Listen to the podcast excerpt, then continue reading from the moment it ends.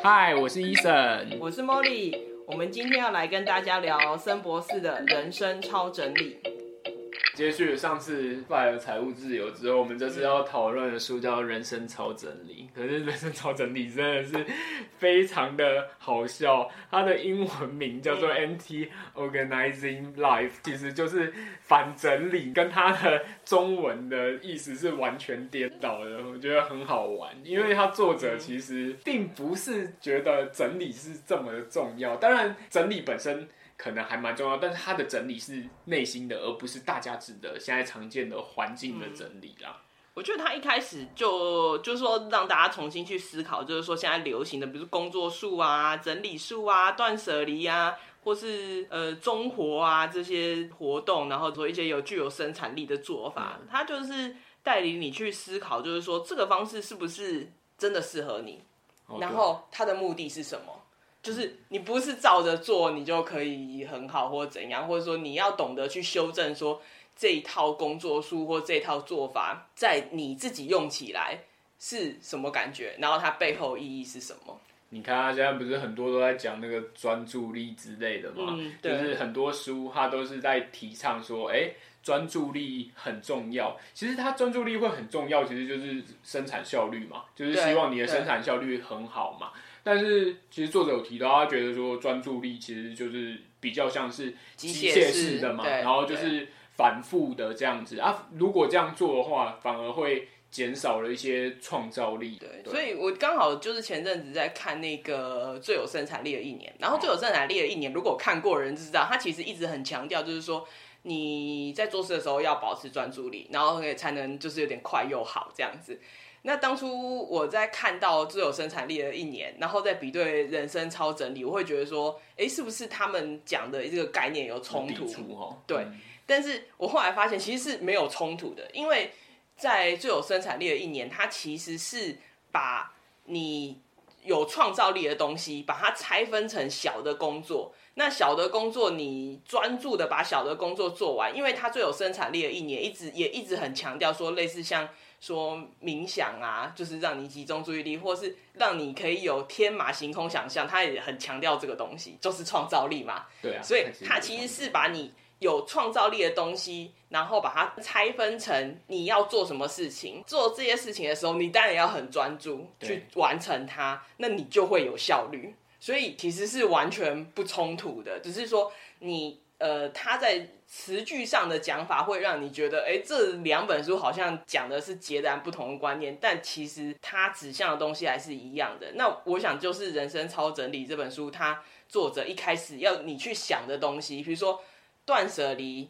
跟《怦然心动整理魔法》，它的差异在哪里？不是说现在有一套做法，你觉得哎好像不错，我就去做，然后也不去想它背后的原因。对啊，他作者就提到说断舍离嘛，那其实你一开始我们从源头去思考，你为什么会要断舍离？嗯、你断舍离就是因为有很多你不知道到底需不需要的东西，像他就会觉得说，哎，那你一开始你要买这个东西之前。你就是确定要才要买啊啊！你如果不确定要，你买它干嘛？你买就是你要吗？所以对他而言，他没有这个问题。当然不是每个人都这样，可是其实就给我们一个很好的观念，就是说你在买之前。你就确定他需要，你后面就减少了断舍离的麻烦，类似预防胜于治疗的概念吧。有一点比较像是这样，但是我想一般人做不到，就是因为你在当下可能就是所谓冲动购物啊，或者你当下就很想要嘛。我觉得这也不冲突，就是说你当下是很想要，可能你过五分钟、十分钟你就不想要了，那你是不是这时候就要快点再脱手，或者是你做了什么处理，所以它就不会一直堆积在那里。当然这件事不容易，所以才会有各种整理术来帮助你。那你要了了解这个源头是什么，你可以怎么做？它其实书里面虽然就是有关于整理，什么思考的整理啊，或是自我的超整理啊之类的，就是它有分章节，但是看起来，对啦，的确内容稍微有分一下，但是其实它的重点就是还是一样的啦，就是它的方向是一样的。然后有一个地方比较有趣，就是说一般的整理书或工作书不会讲到，就是跟人际关系有关的部分，重要。对。就是他，我我觉得他有意思，就是说我们很容易这样想象，就是说人际关系是资产。但是他告诉你的时候，但我们知道有一些就是那种，比如说商业上的关系或什么啊，或者是说你跟客户之间啊，或者什么。但是他不是说要打破这个，只是他你你要从另外角度想，你不要把对方想成是你赚钱的，也不是赚钱的工具，就就利益交换，就说对啊，尽量。他的意思就是说你不要这样想，因为你这样想的话，其实你会蛮痛苦的，因为他觉得人跟人之间就是。应该是互相，你应该是想说，哦，我跟这个人相处或交往很愉快嘛。就是我觉得这件事有让我想到，就是我前两天看一部电影叫做《寂寞拍卖师》，那他那个就是就不爆雷啦，但是他有一点就是说，你跟人相处的时候，你不是只看表面，或是只看你重视的东西，你要多看你四周四周的状态。嗯，就是不同的人这样子，对啊，要去思考这件事，而不是就是你不能着重在那种利益交换上，商业的东西，对，就是很很诡异，倒也不至于，但是就会变成说，其实你不是真心的时候，恐怕对方可能也跟你不是真心啦，对，对，就是说人。呃，人脉其实是一种互相的关系啦。那如果你比如说你不喜欢这段关系，其实你也可以就是自己去思考，是不是你要放掉这段关系。如果你在其中很痛苦的话，通常是不会有多好的结果，就是跟对方的往来。有的时候工作啊，往往都是人啊，像人的部分真的要好好整理。像刚刚讲说。啊，可能有的时候你觉得不适合就要放掉，嗯，而不是说一直拉着这样的关系，只是因为他可能跟你有商业上利益或什么。因为就像刚刚讲，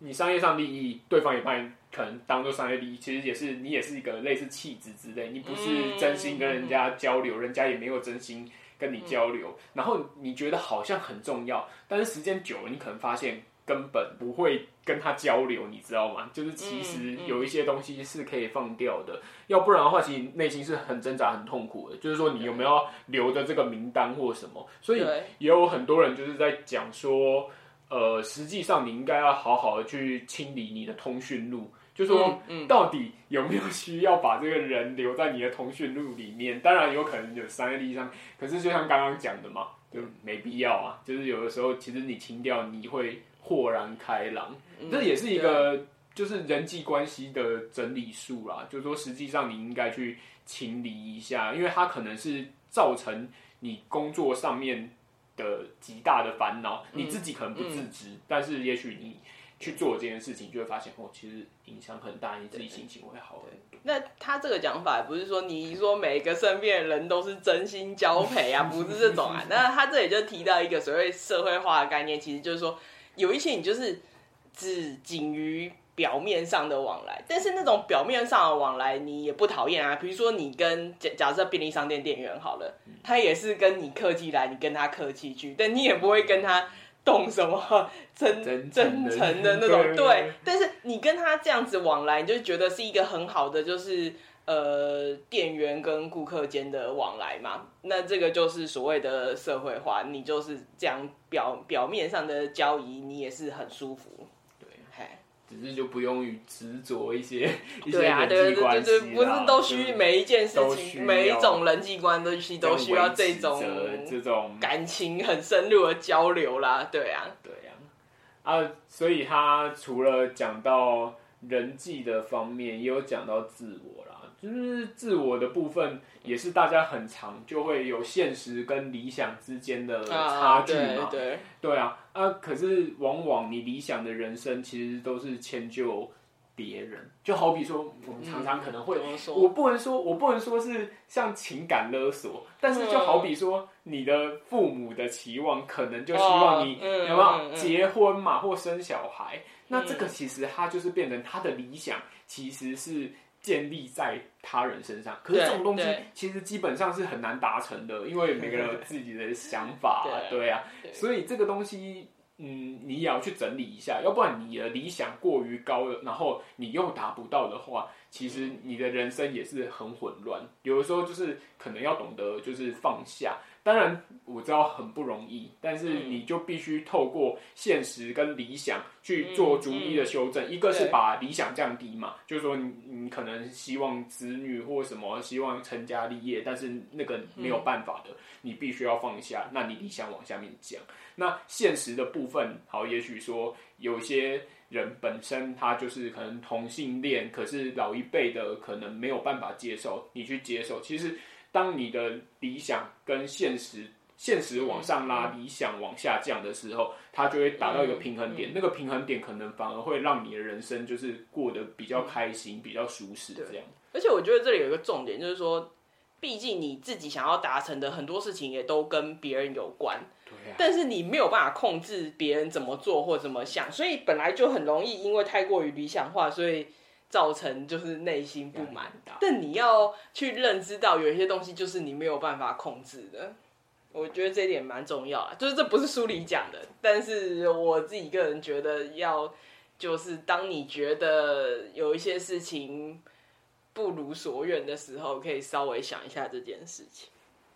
现在啊，我们其实很常。都被网络上面的资讯啊、农场文啊，或是电视啊里面的资讯输入到我们的脑袋里面，嗯嗯、但是实际上我们其实缺少了输出。输出其实就是有点说你动脑啦，就是我们可能吸收很多东西。我觉得作者做了一个比喻 很有意思，他说输入啊，就像是你。吃东西一样，你尝遍各种美食，你看嘛，你 Netflix 追剧舒服，看电视舒服，打电动舒服，但是对都很舒服，就像你一直吃东西，但是东西吃多会怎样？会胖。他就说你的脑其实也是这样，你吸收了很多东西，可是你如果都没有输出出去，就像你吃很多东西，你运动。你就输出出去，那、啊、你你脑袋吸收很多东西，嗯、你的脑袋会肿胀，那要怎样去释放这个肿胀的脑？那就是想办法去整理你吸收到的这些资讯，对，然后去思考一下说，哎、欸，实际上这是有用的吗？就说，例如说我做这个，嗯、然后很很好玩，然后它里面是有什么内容，然后我可以运用在可能我的生活或者是呃其他事件上面。我们好像就是比较少去做这件事情，但是其实这个是。我觉得蛮重要的，他对。他这个其实是有点在教你说要怎么样去整理你的思绪跟思考的部分，嗯，嗯，嗯。对啊，我觉得蛮好，就是要把你的想的东西丢出来，比如说不管你是看剧或打电动，你有什么想跟人家分享的事情，你可以把它整理出来，或者是我觉得也不是说那种那种输出，也不是不一定是说非常。对，就是不一定是说知知识性的啦，啊、或者是说你有什么可以可以换钱的啦，或者什么也不到这样。嗯、但是如果我相信，如果可能跟朋友聊天啊，或者是你在社群网站上发表一些你你看过东西的感想，其实我觉得都是，是我觉得我觉得包含我们现在在聊这本书，其实就是把我们看过这本书输入的东西做输出了。嗯嗯嗯。嗯然后他就是有讲到一个，这我我我不知道这个是有没有相关，但他书里面有提到一个，我觉得蛮有趣的，就是其实我没有意意料到他会提到这个，就是比较属于就是他其实只是一点点，他不是在真的在讲说就是教养。或是儿童教育的问题，他不不是讲这个，他只是说他自己的经验去思考这件事情。他就是跟他儿子相处的那个经验。我印象中他是说，好像是类似像做模型啊，还是积木之类的。对，对，那因为他呃，可能之前自己试过，然后他觉得就是他儿子可以按照他的。就是教的方式去做，就可以不用自己去尝试，少走冤枉路了。对对，但是后来他觉得有点后悔，应该是说让，因为也不是什么大不了的事情，就让儿子去试试看，才会有那个思考的空间，这样子。对，欸、这其实就像之前也我们前面有提到，就是说有的时候你可能太过于就是都是在专注上面，或者是重复一些事情上面。你会觉得哦，整理的有条有理，嗯，可是这某方面来讲，它其实也是扼杀了你的创意跟创造性，因为你就会觉得说，我这条路是安全的，我走这个一定没错。其实我们现在职场上面真的也都是这样的，就是常常哎。但是不过，我就要先提一个，就是说安全的确是很重要，就是作者有讲到这个，他就说。我刚才就是讲到那个教养跟教育这件事情嘛，就这件事情的确是很复杂。不过作者就跟你讲说，有一个很要紧的，就是你可以放手让孩子去做，但是你要确保他的安全。所以你现在就知道为什么公司里面会设定一些 SOP 了，他可能就是为了确保某些安全，所以才会去做这些事情。但是他。可能就是不是很有效率，嗯、你会觉得哦，干嘛要这样？可是也许就是像刚刚提到的，对，就是安全还是比效率重要啦，在这种状况下，所以要思考一下说它的本质嘛，嗯、就是说你为什么要这么他为什么这么做？就是你会觉得哎、欸，很很呆很那个，但是实际上他可能是为了安全性的考量。但是说你说更进一步，你就可以去思考说怎么样做更好。当你知道这个背后的原因的时候。呃，更进一步就是这件事情，所以有时候在工作上，可能主管或是有一些同事提一个新的做法，你会觉得好像有点笨，或者是哎呀这样做不可能的啦。但是我也是有遇过，就是有比较资深的同事会讲说，哎，你就先试试看嘛，你不试你怎么知道好或不好？不好就不要继续啊。但是你连试都没试，你。搞不好这是一个好方法，你不知道，所以真的也不要有成见啦，先试了再说。作者写书写一写，觉得啊，如果一直在讲这些东西，可能有点无趣。他就写了一段，对啊，都理论啊。然后他 他就整理了一段跟他编辑之间的对话，那我觉得很好笑，就是编辑他其实一直跟作者就说，哎，到底要怎样才？可以比较有生产力啊，然后要怎么整理呀、啊，什么之类，问了很多这种相关的问题。他很希望，就是你可以看得出来，在这个对话里面，编辑因为他要给就是吸大部分的读者想要看的内容，就是说具体说要怎么做怎么做。对。但是依照作者，你看前面那些想法，其实他要你思考，并不是自己想要怎么做，他其实是要你思考要怎么做，而不是说。这有一个标准答案，并没有。从我们刚刚聊内容，你就可以发现，其实都是要去思考。他他真的就是像他英文书名一样，他其实是有点，就是跟一般人其实是不一样的。然后，所以他就一直跟编辑讲说：“你要动脑啊，要思考啊，对不对？不要在那边一直在那边跟我挖，你自己最知道要怎么做。你要去想说，你现在面临的这些问题 应该要怎么处理，而不是一直问我啊。每个人就不一样，你就要去想。”嘛，对，我我觉得他也不是说这样编辑啦，只是说你可以很明显感受到他们是两条平行线，因为 编辑他为了这本书，对不对？他就是想要问一些读者想要看的东西，但偏偏就是作者并没有要写读者想要看的东西。对啊，对，但我我觉得有可能他毕竟就是说，呃，生产力啊，或自助书这么多，那的确也有碰到，就是说我自己觉得不错的自助书，别人觉得。怎么说？完全没有帮助的，因为每个人喜欢的，但说有一些比较畅销，大概有它的一些法则，但是每个人受用的的内容其实不太一样。就是比如说像前面讲到那个断舍离，或者是怦然心动的整理魔法，我是有听说，像有有一些人，包含我自己，有时候虽然我会用断舍离这个词，但的确也会去想到说。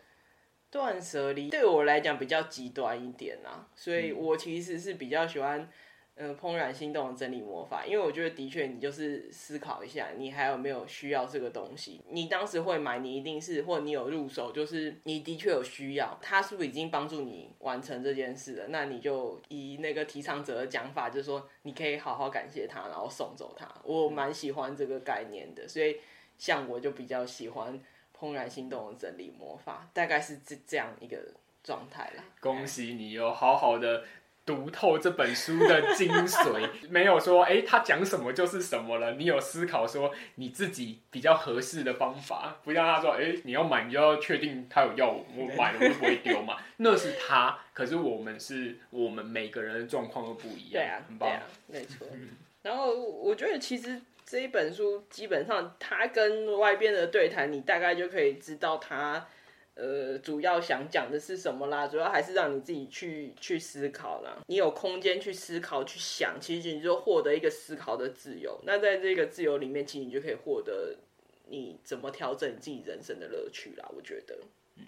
而且有的时候。不要太执着啦，可能你想到了一些好点子，因为现在这个世道上面呢、啊，你会做一些重复的事情，相对价值没有那么高。对，他他现在大家讲求的都是创意，你看现在很多什么 YouTuber 啊、嗯嗯、啊 Podcast 或什么新兴的行业，都是以自我品牌为导向的话，那其实创意这件事情很重要。我我觉得原创性是真的蛮重要，就是这个书里面也有提到，因为。有很多枝微末节的东西可以别人去帮你安排，或者是其实我觉得看 YouTube 频道最明显，有一些他的说灯光啊、音效啊，或是他拍摄的水准没有很好，但是他的内容是有原创性的，那个点阅都很高，很高啊，对啊，所以这是非常重要的。嗯嗯嗯，其实有时候整理固然重要。但是你要想办法让你的这个整理会更有创意，我觉得非常的重要。嗯嗯，对呀、啊，就说就是整理就不不再屈就字面上的意思，一个一个是这样子啦。但是如果你以一般讲说。整理来讲的话，作者也会讲说，的确整理会让你就是心情开、嗯、开阔，就是。如果说你是真的实际上面把家里的环境或工作环境把它整理干净的话，你会比较舒坦、舒坦跟成就感，对，对不对？创意可能没有，但是至少可能你的心里就比较舒爽。这个就是大家在考试前焦虑的时候会去扫厕所的原因啊，真的就是有听过这样的讲法。对啊，然后作者后最后面他有讲到他母亲过。过世的时候，他回去就是整理老家那个状况，他就觉得他母亲其实是一个不擅长整理的人，但是在他从小的经验中，就是他母亲都是把东西都归位的整整齐齐这样。嗯、那他认为，就是因为他母亲不擅长整理，所以整理这件事对。他妈妈来讲，就是一个